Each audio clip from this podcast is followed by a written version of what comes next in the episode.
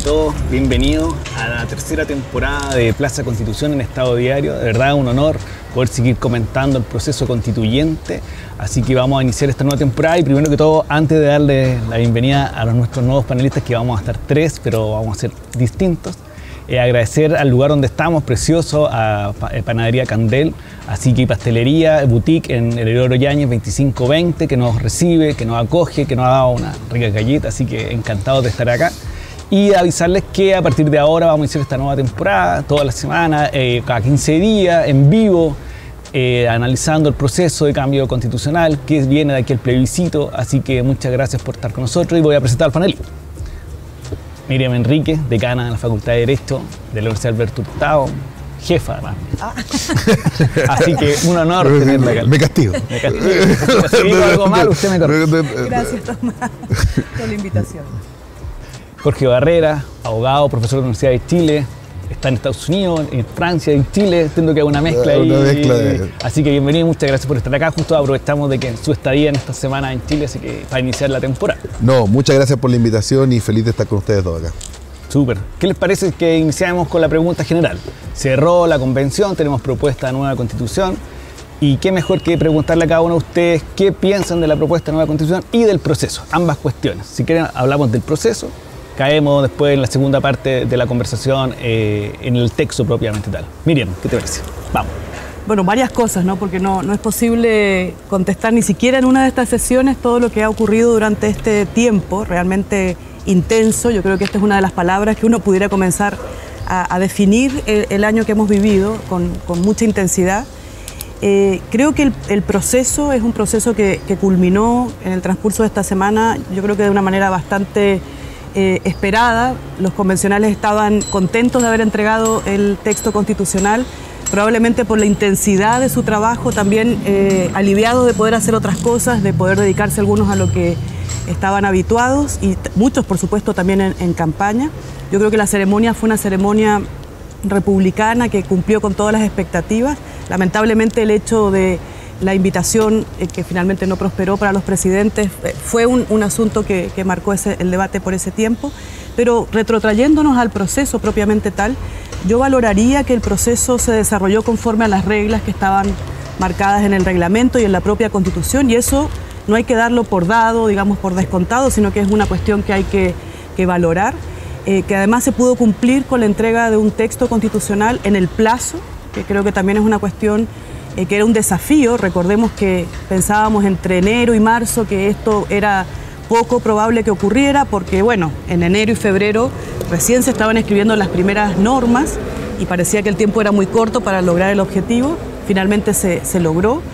Y eh, por supuesto también que no hubo ninguna cuestión que se hubiera planteado ante la Corte Suprema que era un mecanismo para impugnar el, procedimiento. Yo creo que también eso hay que valorarlo.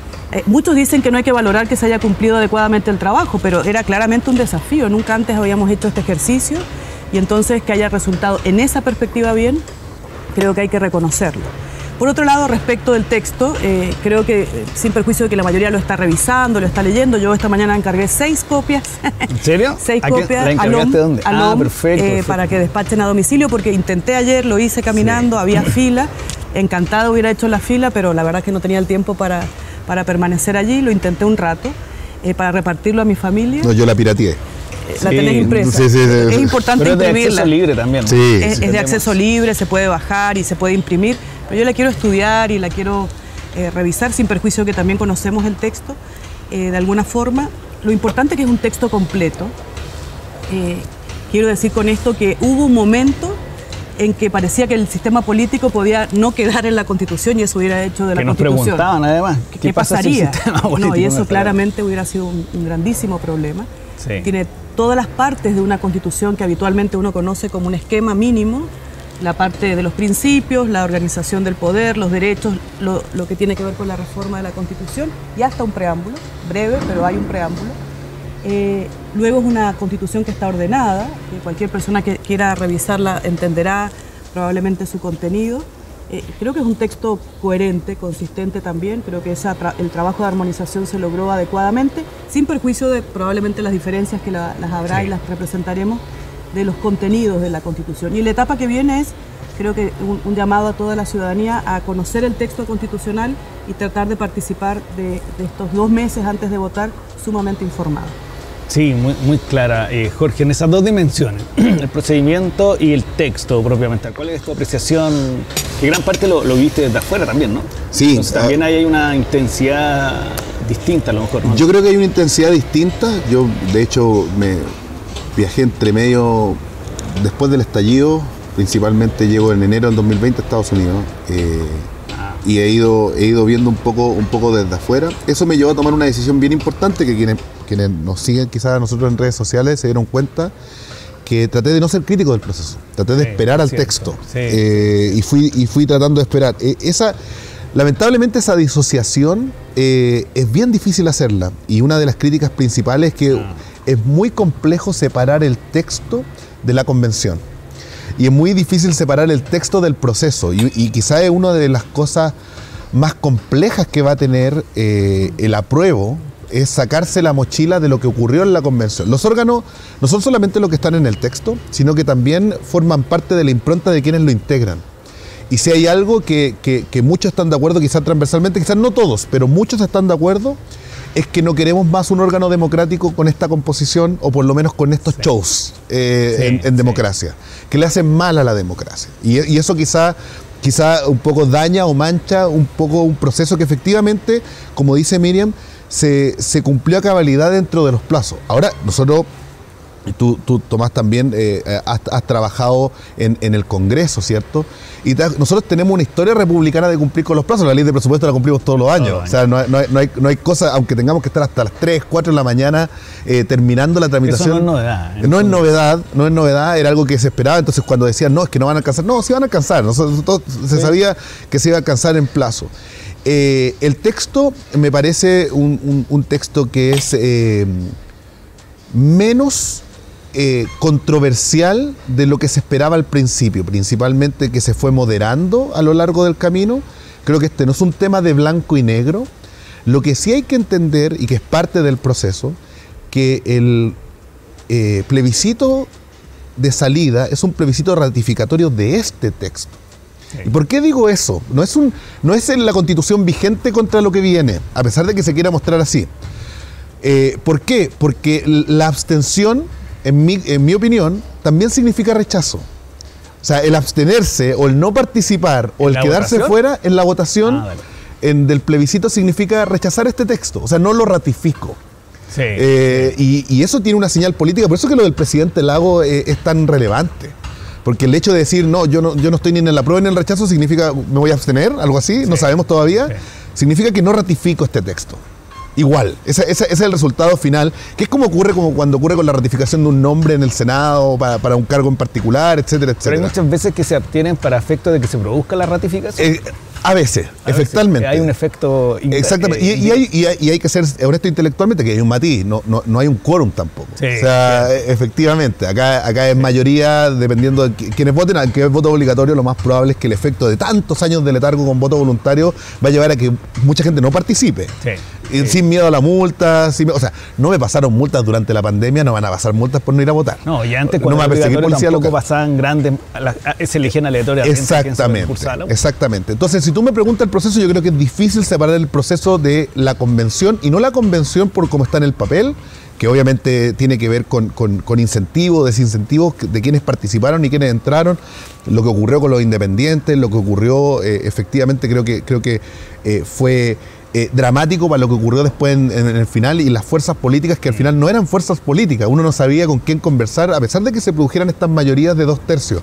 pero tensionaron mucho el ambiente. Eh, tenemos también, no solamente en, el caso de, de la izquierda, sino que la, la derecha se restó del proceso. Es como que no, es como que no, es como que no, no hubiese existido. Yo siempre he tenido esa crítica. Dicen, no fueron a la Corte Suprema. O sea, por ejemplo, no, no se presentaron re- eh, las reclamaciones a la Corte Suprema porque la derecha también estaba disociada de lo que pasaba en el resto de la convención, ni siquiera se acercó al centro tampoco para poder ir a buscar. El único esfuerzo quizá fue la última etapa, los dos últimos días respecto, oiga, páseme una copia de- del Sí, texto que le va a entregar el presidente, donde por fin hubo más de 40 convencionales ¿ah? para poder tener esa, esa- ese, ese cuarto de la convención. Pero no ocurrió. Entonces, eso primero respecto del proceso. Respecto al texto, creo que el texto tiene un tiene un forado importante en sistema político y sistemas de partido. Eh, y, y mi problema principalmente, tocando lo que ocurrió con la convención y los integrantes, yo tengo miedo a nuevos órganos democráticos que tengan esa misma integración. Y, y el futuro respecto de organizaciones políticas, independiente que no se haya aprobado la norma en general que lo regulaba, que es mejor, o sea, yo prefiero que, que quedara, que no quedara nada a que quedara la norma que, estaba, que se estaba Ah, proponiendo. No, prefiero que lo que quedó Ah, ahora perfecto, perfecto. a lo que a, lo- a lo- a lo que se estaba proponiendo Sí, sí. re- respecto de partidos políticos y Como organizaciones políticas. máximo de 3%, por Exactamente. ejemplo, Eh, creo que creo que hoy día hoy día al final eh, eh, daña un poco las opciones que tiene la prueba, porque el principal forado, yo creo que la principal discusión, más allá de los matices o las cosas que nos gusten respecto de derechos fundamentales, de justicia constitucional, incluso la- la- la- la- las cosas como extremo caricaturas que hay de la justicia indígena, que ocurren en muchas partes del mundo, eh, tiene que ver con el sistema político. Y eso, y eso al final lo que ha hecho a personas como, insisto, Ricardo Lago u otras más, decir, ¿sabes qué? No, no, no puedo aprobar esto. Por ahora, no sabemos Sí. qué es lo que vaya a pasar Sí. porque esto, esto, esto es una película, no es una foto. Esto es una foto, Sí. lo del lago hoy día es una foto del momento, capaz que después cambie de opinión, no, no sabemos. Es una serie con varias temporadas. Sí, no, por entrega. Pero ahí, antes de pasar al contenido, demos una última vuelta al- al- a, lo que usted, y me tomo algo que dice Jorge y te pregunto, miren, porque yo creo que hay diferenciar niveles, y si lo sigo a él, una cosa fue la, la- antes del plenario, las comisiones, porque aquí hay como do- dos miradas, y esto lo digo yo, como lo público, lo que nosotros pudimos ver en, en televisión, en el diario, pero también la política funciona con lo que no está ahí. Porque no es posible llegar a un texto como el que se llegó si hubiese sido solo el discurso público que nosotros seguimos por prensa, porque básicamente el texto no se condice con la discusión eh, de- demasiado radical muchas veces. Por lo tanto, obviamente que algo pasó entre medio, entre esa discusión de comisiones, muchas veces muy maximalista, a un texto que con todos los reparos que uno le puede hacer, es mucho más moderado que esa discusión. Entonces, eh, no sé cómo ustedes vieron ese paso entre enero, febrero, marzo, es decir, desde las comisiones a este plenario y a este texto, en ese, en ese vínculo, porque para que la gente que nos escucha pueda en- comprender cómo se llega a un texto en que alguien puede decir es un texto medianamente moderado, si lo único que escuchó hacia atrás era maximalismo. Entonces uno dice, o hay, algo pasa ahí para que, para que no... No sé si quieres tú, Miriam. ¿Qué pasó entre medio, no? Sí, ¿qué pasó entre medio? Porque, bueno, yo, yo a propósito de lo que dice Jorge, eh, yo siempre he valorado eh, la integración de la Convención Constitucional como, como algo muy positivo porque es diverso. Y yo creo que en el futuro la mayoría va a aspirar que los órganos eh, colegiados del Estado tengan una diversidad en cuanto a paridad, por ejemplo, escaños reservados, aunque claramente el ruido que, que hoy genera especialmente el contenido constitucional tiene que ver con, con el reconocimiento de pueblos indígenas, plurinacionalidad eh, y escaños reservados, en fin.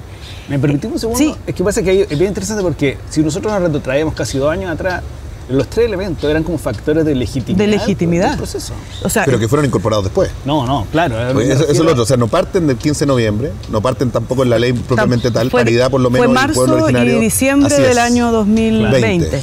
Del año 2020. Pero justamente yo creo que fue todo muy rápido, entre octubre, noviembre, diciembre, que se aprobó.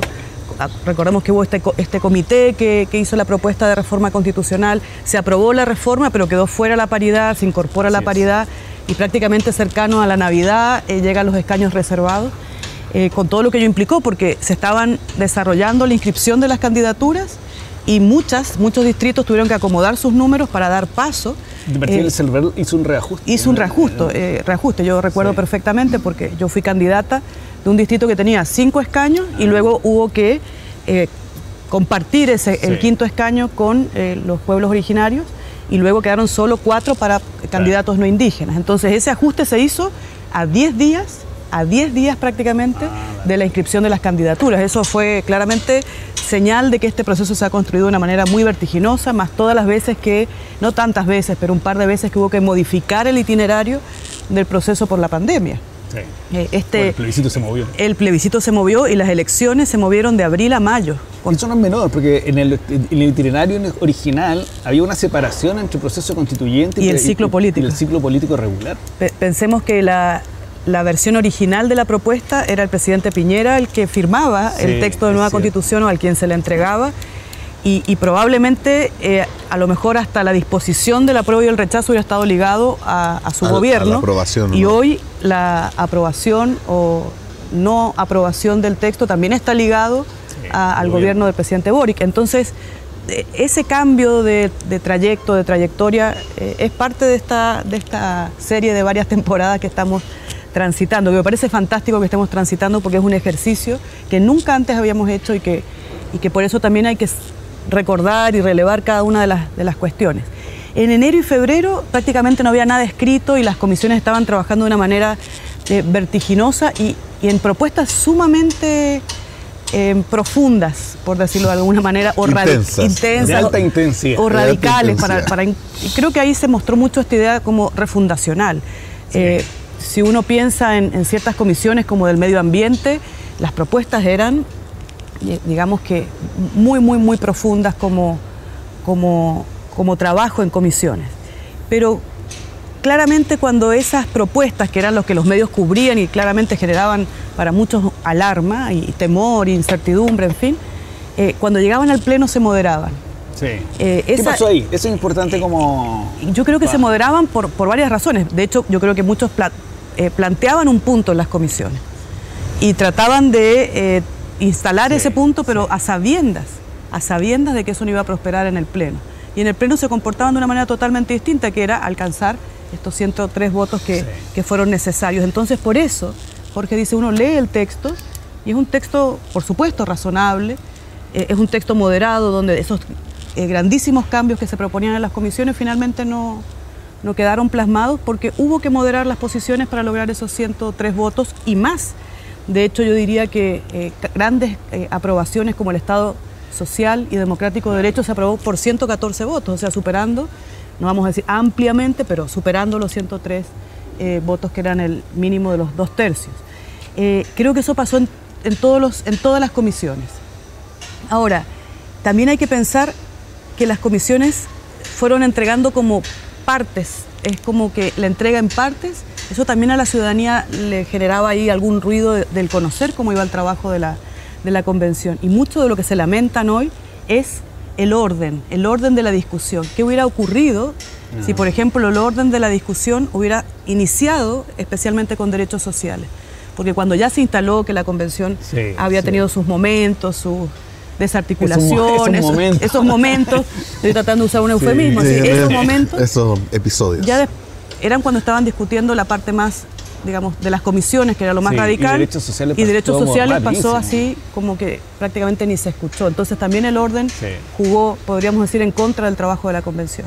Sí, ahí te, doy la palabra al tío Jorge. Lo que pasa es que, siguiendo a la Miriam, también hay una cuestión que, que, te lo pregunto si, lo comparte o no, que al final del día la integración de armonización eh, transitoria la integración determinó mucho, creo yo. ¿En qué sentido? Las últimas comisiones fueron de integración proporcionalmente política es decir, proporcional a las fuerzas que estaban en la convención. Pero las comisiones regulares eran básicamente por intereses personales los convencionales. Entonces, la política apareció como al final, por decirlo de alguna manera. Tanto así que el texto armonizado como las transitorias fueron fácilmente discutidos en el Pleno versus esta otra... Esta, ¿Cómo lo miráis tú? Es que ese, ese era un punto que, que yo quería tocar respecto a la integración porque eh, jugó harto la política en dos sentidos. Uno que señalaba Miriam respecto a estas señales potentes que querían entregar algunos para presentar indicaciones o propuestas que fueran una señal solamente eh, eh, y, que obviamente marcaran o plantearan una bandera independiente que se aprobaran. Pero lo que tú señalas respecto de la integración y la política, hubo una decisión política inadecuada al inicio de la convención, principalmente en el caso de medio ambiente y modelo económico, en donde, bueno, se la dejamos a los ecoconstituyentes y que ellos hagan y deshagan la comisión de medio ambiente. Los estaban en esa comisión. Nada, nada, nada, nada, nada, Y, además era raro porque era medio ambiente y sistema político. Era como, ¿por qué? modelo de desarrollo. Modelo de desarrollo. ¿Por qué, por, qué, por qué ve ambas cosas usted y más encima se la entregaron a los ecoconstituyentes? Entonces, al final produjo todas estas propuestas rimbombantes o intensas como. como que, no se aprobaban en el Pleno, iban y venían no se con uno, en el Pleno. Recordar que el primer informe creo que un inciso de un, artículo. Que, se, que se terminó aprobando y eso obviamente, claro, mermó. Y, y, el, y el tema del orden no solamente ocurre al inicio, ocurre al final también, pero en algo que se subsanó. Eh, yo lo que, lo que señalaba era como, ojo, mira, están discutiendo armonización y transitorias que termina moderando también la implementación y graduando la implementación del texto. Pero a alguien, que no sé quién habrá sido brillantemente, se le ocurrió discutir preámbulo en esa etapa. Y, fue un error político. O sea, gracias eh, a, la discusión y todo, terminó en algo bastante moderado el preámbulo. Pero, pero todas las propuestas rimbombantes que querían alejar un Sí. poco la discusión de lo que había pasado, las volvimos, a tener al final. sí, sí. Las volvimos a tener al final. Eh, y fue un error político que se, se subsanó al final. Ahora, eh, ¿cuál es el cambio que hay? Eh, el cambio es lo que ocurre en la política. O sea, esta es una discusión, era una discusión política, no era una discusión solamente de texto. Sí. Eh, obviamente habían, y esto, esto pasa también en los convencionales, eh, sean o no abogados o, o sean o no técnicos, eh, hay muchos, yo creo, convencionales de ambos sectores que todavía no entienden qué es lo que hace una constitución. Lamentablemente. Pero es la verdad, creen que están legislando como una ley. Entonces, esto es, y, y, y muchas de eso también se prestó eh, profesores o académicos que entendían interpretaciones únicas del texto, que no entendían que esto era una cancha que se estaba construyendo. Y que en realidad esa cancha va a permitir distintos movimientos respecto del modelo democrático y cómo van a Esto es muy recibir. sana, ¿eh? porque nosotros estábamos acostumbrados a tener el- originalismo, que te fija una sola línea. Claro. Y ahora voy a tener una pluralidad de interpretaciones. Entonces, cuando me, decían, no, es que se van a pagar- a acabar las concesiones mineras. No, no se acaban las concesiones mineras. El legislador va a poder terminarlas después y vamos a ver Claro. qué es lo que va a pasar en, en relación con el derecho de propiedad. Es una cancha que se abre. Es una cancha. Sí. Pero hoy día hay convencionales que todavía no lo entienden. eh, de, de- de los dos lados, ¿ah? De los dos lados creen, no, pero es que esto es, esta es la interpretación. No, si lo interpreta así, no hay, no hay otra forma de interpretar. Eso lo va a resolver el juez constitucional, eh, eh, sea en la aplicación en los tribunales ordinarios, etcétera, etcétera. Pero, pero más allá de eso, obviamente esta era una discusión política que terminó con grandes titulares, titulares rimbombantes que le hicieron daño al proceso eh, y que obviamente se fue moderando al final. Hubiese preferido que se moderara más en armonización intransitoria. Hay cosas que quedaron eh, derechamente mal. Mi caso eh, principal eh, respecto, por ejemplo, justicia constitucional. O sea, que nos quedemos seis meses sin justicia constitucional para actos del presidente, a mí me, me- me complica, me complica mucho. Eh, pero obviamente, insisto, la definición que se va a adoptar el- en el plebiscito, a si se ratifica o no se ratifica este texto, eh, no va a determinar el fin de esta discusión. O sea, esta discusión sigue, sigue el día 5 de septiembre eh, y vamos a ver quiénes van a ser los órganos que van a, que van a establecer esas modificaciones. Si van a ser, no sé, una comisión de expertos eh, o una comisión técnica o en realidad va a ser el Congreso. Todavía no sabemos qué es lo que va a pasar. Pero para la transición o suponiendo que se rechaza y hay que Las iniciar dos. otro Yo proceso. creo que en los dos casos. Yo creo que los dos Disculpame que casos. me... Sí, No, es que yo creo que Para- es que para aclararlo, para aclararlo, No, claro. claro, yo creo que en los dos casos. Yo creo que no hay forma, no hay forma de que incluso en el caso del apruebo, eh, hablaban esto, eh, eh, esto, el plebiscito para que gane el apruebo tiene que ser noviembrista. Y eso significa Eh, ceder sí, en que el texto sí. es perfectible Totalmente. y que, O y que esto les requiere una, un- una modificación Un antes ajuste. de un ajuste antes de que entre en vigencia. Sí, yo estoy de acuerdo, pero, pero me quiero tomar una cosa y te quiero preguntar bien porque no estoy tan de acuerdo en algo que dijiste en un comienzo que, que, lo, que tiene que ver con que solo va a ser una aprobación o rechazo del texto, porque para poder entender el texto también hay que entender lo que hay. Necesariamente uno no puede entender el Estado social si no, no comprende que un cambio respecto al Estado subsidiario o, o así. Ah, no, yo estoy, de- Entonces, yo estoy de acuerdo. Necesariamente va a haber un no, juego. estoy de acuerdo con eso, en, en que, en que obviamente, de hecho, de hecho yo, yo, yo me acuerdo esto cuando tuve, eh, antes de, de iniciar el proceso, tuve varios debates con Fernando Atria y, y yo le decía que el verdadero plebiscito estaba antes del plebiscito de entrada. El verdadero plebiscito iba a ser el de salida. Claro. Y nadie me decía, me decía, no, porque sabes que hay que perder 80-20, entonces como... No, no es por eso, es porque efectivamente es donde vas a tener dos textos y obviamente los vas a confrontar. Ahora, uno tiene que ser honesto intelectualmente para decir que este texto no, no es todo malo, tiene cosas muy buenas, pero que el texto de la Constitución vigente también tiene cosas muy buenas, aparte de las cosas malas. Uno no puede decir, este es el demonio y este... Si el problema que tenemos hoy día, y que es lo que molesta quizá a la ciudadanía, es esta lógica de blanco-negro. O estás con los buenos o estás con los malos. Pero hay un punto, y te doy la palabra al tiro para que pasemos a la, a la etapa más final, que es que por los, actores del rechazo, lo voy a plantear así, se da una- un fenómeno no antes visto que no se da una bipolaridad extrema de cara al plebiscito, sino que al final del día, incluso por la performance del expresidente Lagos, como que ambas opciones están, son democráticas, por llamarlo. Más allá de Que lo son. Sí, más allá de lo conceptual, Sí, sí, sí. sino más bien por las fuerzas que la acompañan. Eh, pero bueno, les quiero hacer una pregunta. De cuáles son a juicio de ustedes las líneas estructurales del texto, cosa que así nos vamos, miramos la estructura y los próximos capítulos vamos haciendo un zoom en cada una de ellas.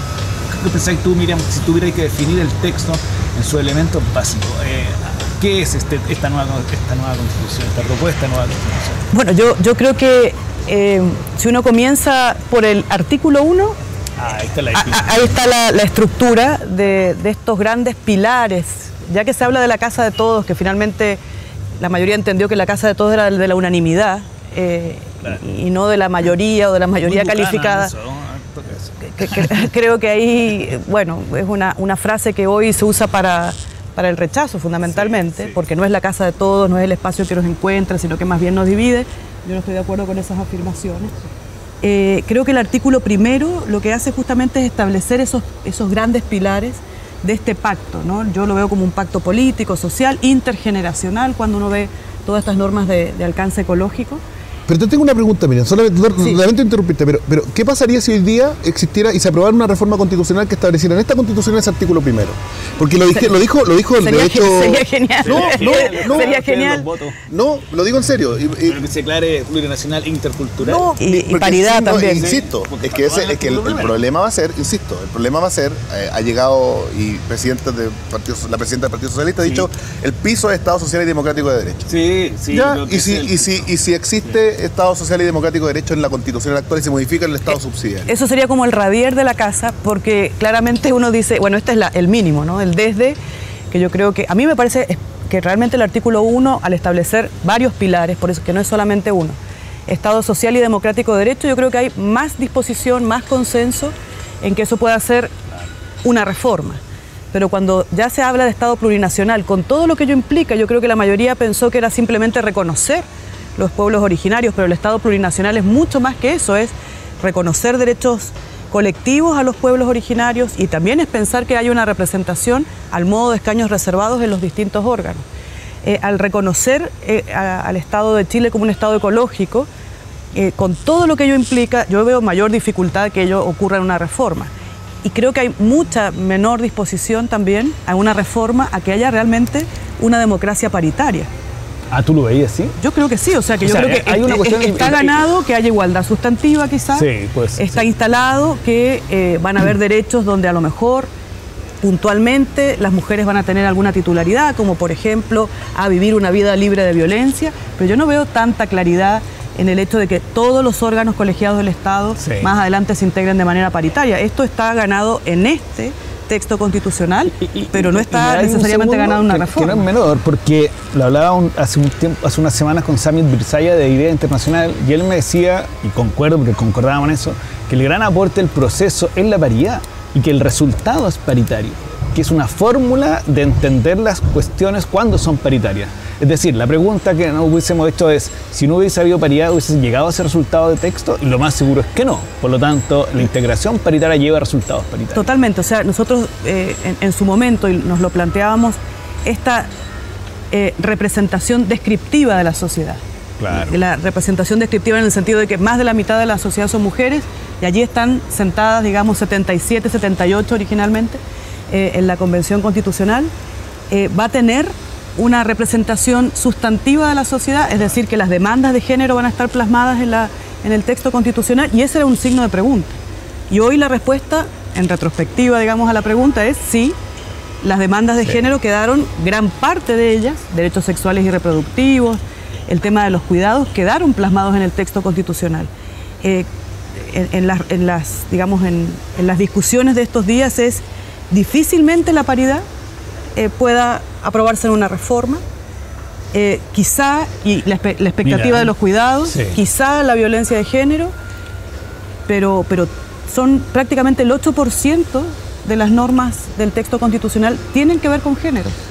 Es una, un resultado sumamente amplio, positivo. estructural al mismo tiempo. Estructural. Porque, irradia todo el texto. La desigualdad es estructural eh, y por lo tanto la manera en que se recogió en el texto es es compleja en el sentido de que hay, están los principios, están los derechos, está en la parte de organización del poder.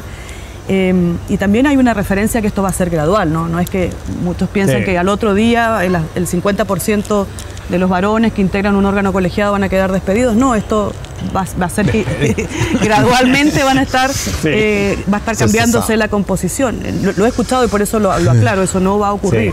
Entonces yo creo que estos pilares del artículo 1, que hemos dicho Estado ecológico, Estado plurinacional, Estado social y, por supuesto eh, un Estado regional, eh, van a ser eh, cuestiones que podrían algunas de ellas estar consideradas una reforma, quizá una mayor descentralización, quizá un Estado social, pero yo no veo tan claro que esos otros puntos también estén previstos en una reforma. Creo que esa es una estructura general. No, yo, a ver, eh, yo discrepo de varias cosas. Eh, lo, de, sí, no está bien, por eso estoy invitado. por eso estoy invitado. No, está bien. Mi, tema, mi tema es el siguiente. Lo, eh, cuando, cuando se habla de la integración y la diversidad, etcétera, etcétera, yo soy muy crítico y fui muy crítico desde el inicio. Esto fue una crítica transversal, no solamente de, de, de, de la derecha, sino que desde varios sectores. Eh, respecto de eh, la forma de elección de los convencionales, las listas de independientes, etcétera, etcétera. Entonces, cuando dice, yo no digo que sea unanimidad la casa de todos, pero en realidad hubo una sobre representación de ciertos grupos desde la independencia que en realidad eran grupos radicales y que no tenían nada que ver con la realidad de la mayoría de la población del país. Eso, eso, eso es lo primero para poder, para poder, para poder señalarlo respecto a un grupo numeroso en, órganos, en, órganos deliberativos democráticos. ¿ya? Eh, por eso es importante partidos políticos, y lo, hablamos lo hablamos delante respecto al fortalecimiento de partidos políticos, lo que ocurría con organizaciones políticas, qué es lo que ocurre hoy día con, ese, con ese forado que, que, no existe, que, yo prefiero que quede el forado por lo menos antes que quedara lo que, lo que, lo que estaba discutiéndose antes. Lo otro, es que... hay dos miradas, dame un segundo. Sí. De, desde los mundos debería todas las fuerzas. Exactamente, exactamente. Y eso, y eso yo creo que es relevante para, para poder mantener eh, un sistema eh, adecuado eh, y que podamos tener pesos, contrapesos y decisiones adecuadas. Entonces, no queremos transformar el sistema político en una nueva convención. Si es el tema. Por eso yo digo no se puede disociar un poco esta, esta, discusión. Eso es lo primero. Lo segundo es que respecto de plurinacionalidad y Estado ecológico, digamos, digamos las cosas como son, son elementos bastante identitarios, de discusión identitaria, que en realidad no me imagino eh, a, la gran mayoría del país discutiendo, no, queremos plurinacionalidad o queremos Estado ecológico como algo determinante para ir a votar el día 4 de septiembre eh, por lo menos por la mayoría. si hay grupos. Quizás los jóvenes. Si hay grupos. Los jóvenes. Eh, si hay grupos que, por eso, si hay grupos que quizás lo más probable. En, una, en, un, en uno de los temas del rechazo. Eh, es que hay gente, en la plurinacionalidad sí, porque de hecho yo conocía, de hecho nunca pensé, nunca pensé, yo siempre pensaba cuando inició el proceso que los temas fundamentales iban a ser, por ejemplo, religión. Y dije, mira, libertad religiosa va a ser clave. Y aquí, y aquí vamos a estar peleando. Es que, claro, el Estado laico, porque el Estado laico que hicieron bastante es bastante igual al que tenemos. Es como, porque no hay neutralidad, entonces como no hay neutralidad es como expresión de toda, de toda forma. Como visión. Exactamente. De hecho, yo lo que decía respecto a plurinacionalidad, más que plurinacionalidad, a pueblo originario, para mí, para mí feliz, porque existe, tienen hasta una objeción de conciencia los pueblos originarios que es equiparable después a lo que tenga que ver a la vida espiritual, y religioso. Espiritual, de todas maneras, o sea, abre la cancha y abrirá la cancha para las religiones también. Ojo, o sea, yo lo tengo súper super claro, y de hecho reconoce la libertad religiosa que la Constitución no lo reconocía actualmente. Pero lo que sí tengo que decir es que obviamente plurinacional ha sido unos puntos en donde la gente que no lo entiende, y tiene que ver mucho porque esto no, lo podemos desvincular de, de la realidad nacional. Y, independiente de lo que ocurra con las demás etnias o grupos o pueblos originarios que existen en Chile, eh, mm. la verdad es que uno relaciona plurinacionalidad y ve conflicto en la Araucanía. Entonces la gente piensa, yo no estoy de acuerdo con esa visión, pero esto es lo que, lo que, lo que, ve, lo que ve la gente en su casa, que esto va a ser guerra de secesión, que van a ser guerra independentista y que la plurinacionalidad lo único que va a hacer va a ser empujar eso. Yo no creo que sea así. Yo soy sincero en, este planteamiento. Creo que hay, otros problemas que, puede tener, eh, eh, ¿cómo se llama? La normativa que beneficia en ciertos casos o entrega o equipara la cancha materialmente a los pueblos originarios después de tanta postergación por muchos años. Eh, no creo tampoco que la justicia indígena sea un tema, porque algunos dicen, no, es que la Corte Suprema va a decidir eh, de acuerdo a los fundamentos, eh, ¿cómo se llama?, intercultural, etc. No, la Corte Suprema falla lo que quiera fallar, y de hecho lo hace hoy día en justicia ambiental, en, justicia, en, tribunales de defensa de libre competencia, dice, porque nosotros, sorry, para, terminar el punto, porque hoy día nosotros en Tribunal de Defensa de Libre Competencia tenemos un economista, ¿cierto? Un juez lego y, la Corte Suprema no aplica los criterios económicos, falla lo, que, lo que va a fallar. Incluso al revés, en, marzo apareció una sentencia mm. sobre, eh, sobre expropiación y consideró el traslado de los pueblos de un lugar a otro parte de la, considerando el daño patrimonialmente efectivamente causado. Es decir, falla como, como falla como una corte. Una corte, una sí, corte. ese es el tema. Entonces no, no, no, no, debiese, no, no debiese ser un tema, porque la justicia indígena existe en otros lados y, y- y se recogieron muchos elementos de lo que había planteado la Comisión de Venecia también respecto a Claro, justicia indígena. claro. Quedó claro respecto de, de qué es lo que iba a pasar, de, de- de- de no aplicarse a ciertas penas, que no esto no va a terminar en tratos eh, degradantes eh, contra las personas tampoco, porque esto eh, la, la Sí. Comisión de Venecia ha tomado Sí. ejemplos de otros lados donde existe justicia indígena donde tú robaste te corto las manos. Sí, Eh, y eso no, no va a Y existir pasó en Chile. Bolivia, ¿eh? que se tuvo que. No, lo dijeron expresamente en la Comisión de Venecia. tiene que cumplir de Exactamente. derechos humanos, tratados, el texto constitucional. Exactamente. Entonces, yo creo que que- eh, esta, esta es una discusión abierta, por eso yo digo que, que hay que, que hay que ser muy claro en que independiente de que yo discrepo, ah, y sobre el tema de paridad, eh, yo creo que no, no veo la apertura, y eso, eso tiene, tiene razón Miriam, no veo la apertura para que todos los órganos sean paritarios. ¿Y cuál veis que es la razón de, de esa no apertura todavía? Porque Tiene que ver, pasado. tiene que ver, porque es que quiero decir, yo, Sí. yo creo que si hay apertura, por ejemplo, para que el Congreso Nacional sea paritario, ojo, es algo que yo lo, yo lo, yo lo he visto y lo he conversado con eh, diputados, senadores, Sí, sí. existe esa- para que el órgano legislativo sea paritario. No sé qué tanta apertura tenga la Corte Suprema para que, para que el día de mañana el, el- el Poder Judicial sea paritario o avance hacia esa paridad. Ahí hay un, hay un Pero conflicto. que la mayoría del Poder Judicial son mujeres. mayor- pero no, claro, pero esa es la corte, pero el problema es el, No, no, el- no, el quiero decir problema es el el, por así decirlo, no. por así decirlo, es el, suena feo, pero es el stock. El problema No, que hay, bien, pero- el pero- problema que hay es cómo crecen, cómo van subiendo en No, carrera las Por mujeres. eso, Y además los por eso te tribunales digo, están- Exactamente. No, no, no un problema de paridad en el sentido de que hay, iguali- hay, hay igualdad en número. Lo que pasa es que la, la carrera es la que. Exactamente, en la se carrera, comporta. en la carrera la- las mujeres se ven desventajadas, salvo que Claro. el presidente de la República vaya nombrando ciertos, Sí, ciertos sí. determinados cargos, entonces depende de la voluntad del poder político en muchos casos hacerlo. Pero ese es un tema, pero yo creo que el tema de plurinacionalidad es... Yo entiendo que hay gente que lo quiere defender, eh, Sí. y está bien, pero, pero mucha de la gente que va a votar rechazo, incluso de centro izquierda, es por el tema de la plurinacionalidad. O sea, eh, perdona que te interrumpa, pero eso es, es Es así. el- O sea, nosotros hemos estado en miles de tertulias, foros, ¿verdad? y la primera pregunta siempre es plurinacionalidad y la desigualdad de los pueblos. Y uno dice, pero. Y hay una cuestión media atávica ahí, como que salen muchas veces, algunas son más racionales y otras más son de guata. Esta, esta como especie de privilegio, no, no. te- Perdona que te pero es así. Es así, y, y, es que hay caricatura. El otro día, Sí, por ejemplo, el tema de la vivienda, el tema de la vivienda decían derecho a la vivienda. Ya no tenemos derecho a la vivienda. Exactamente. En la constitución. ¿Cómo va a ser peor? No, y dice, y dice que Eso no lo pero peor, no, y dicen, no, es que, es que hay, es que esos juegos a mí no me gustan. Y yo soy sincero en eso, a mí no me gusta que, que digan, por ejemplo, el tema del derecho a la vivienda, ah, es que no va a tener derecho a la casa propia. Claro. Oye, claro. pero eso, eh, que la- lo que están tratando de decirle a la gente es que, es que la constitución le va a quitar la casa. Eso no es verdad.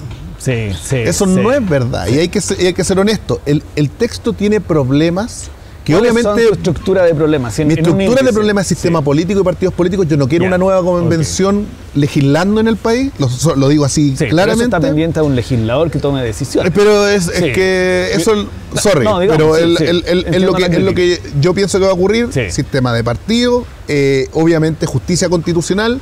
Tengo, tengo algunos temas con los tratados pero con la internacionales. justicia en la transición o La con el justicia en la modelo- transición. ah, más que el modelo de justicia. No, el modelo de justicia creo que es perfectible hasta por el legislador, porque decían, no, es que esta eh, va a ser inaplicabilidad de juez. Sí, pero es cosa que la ley diga que va a haber un control de admisibilidad, no, van a entrar y que se va directo al- al- al- a la Corte Constitucional y O se que arregla. regule la forma en que tú le planteas la Claro, y, y- y- y listo, y no, no, no, no hay tema con eso. Pero para mí es eso, es sistema político, es eh, las autonomías, cómo van a chocar esta competencia respecto a la autonomía, principalmente en autonomías donde eh, hay traslape entre pueblos originarios, territorial y política a la vez. Me imagino Rapa Nui, por ejemplo.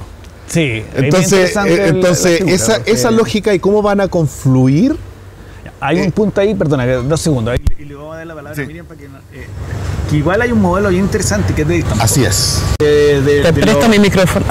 Sí, me escucho desde Sí. allá. me escucho desde- Más justito. ¿Qué alerta ves tú que hay que tener presente?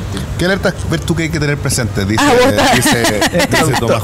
¿Ya? Está muy bien. No, yo estaba pensando y, y la verdad es que yo eh, veo. Vos decías que no había que comparar el texto actual con el anterior, pero yo haría más bien una ponderación de que las propuestas que están en este texto, a mi juicio, eh, son mejores que el texto constitucional vigente. No es que este texto uno le pudiera eh, imputar, digamos, una serie de imperfecciones que lo hacen inviable, todo lo contrario, es la constitución que nos rige, en fin. Pero, yo creo que las ganancias que ofrece este texto constitucional que estamos conversando son muchísimos mayores, por ejemplo, en el ámbito de las normas de género. Eh, en lo que tiene que ver con los derechos sociales, en la posibilidad de que pensemos en el futuro con un estado ecológico. O sea, yo veo muchas cosas positivas en una lógica de una ponderación general.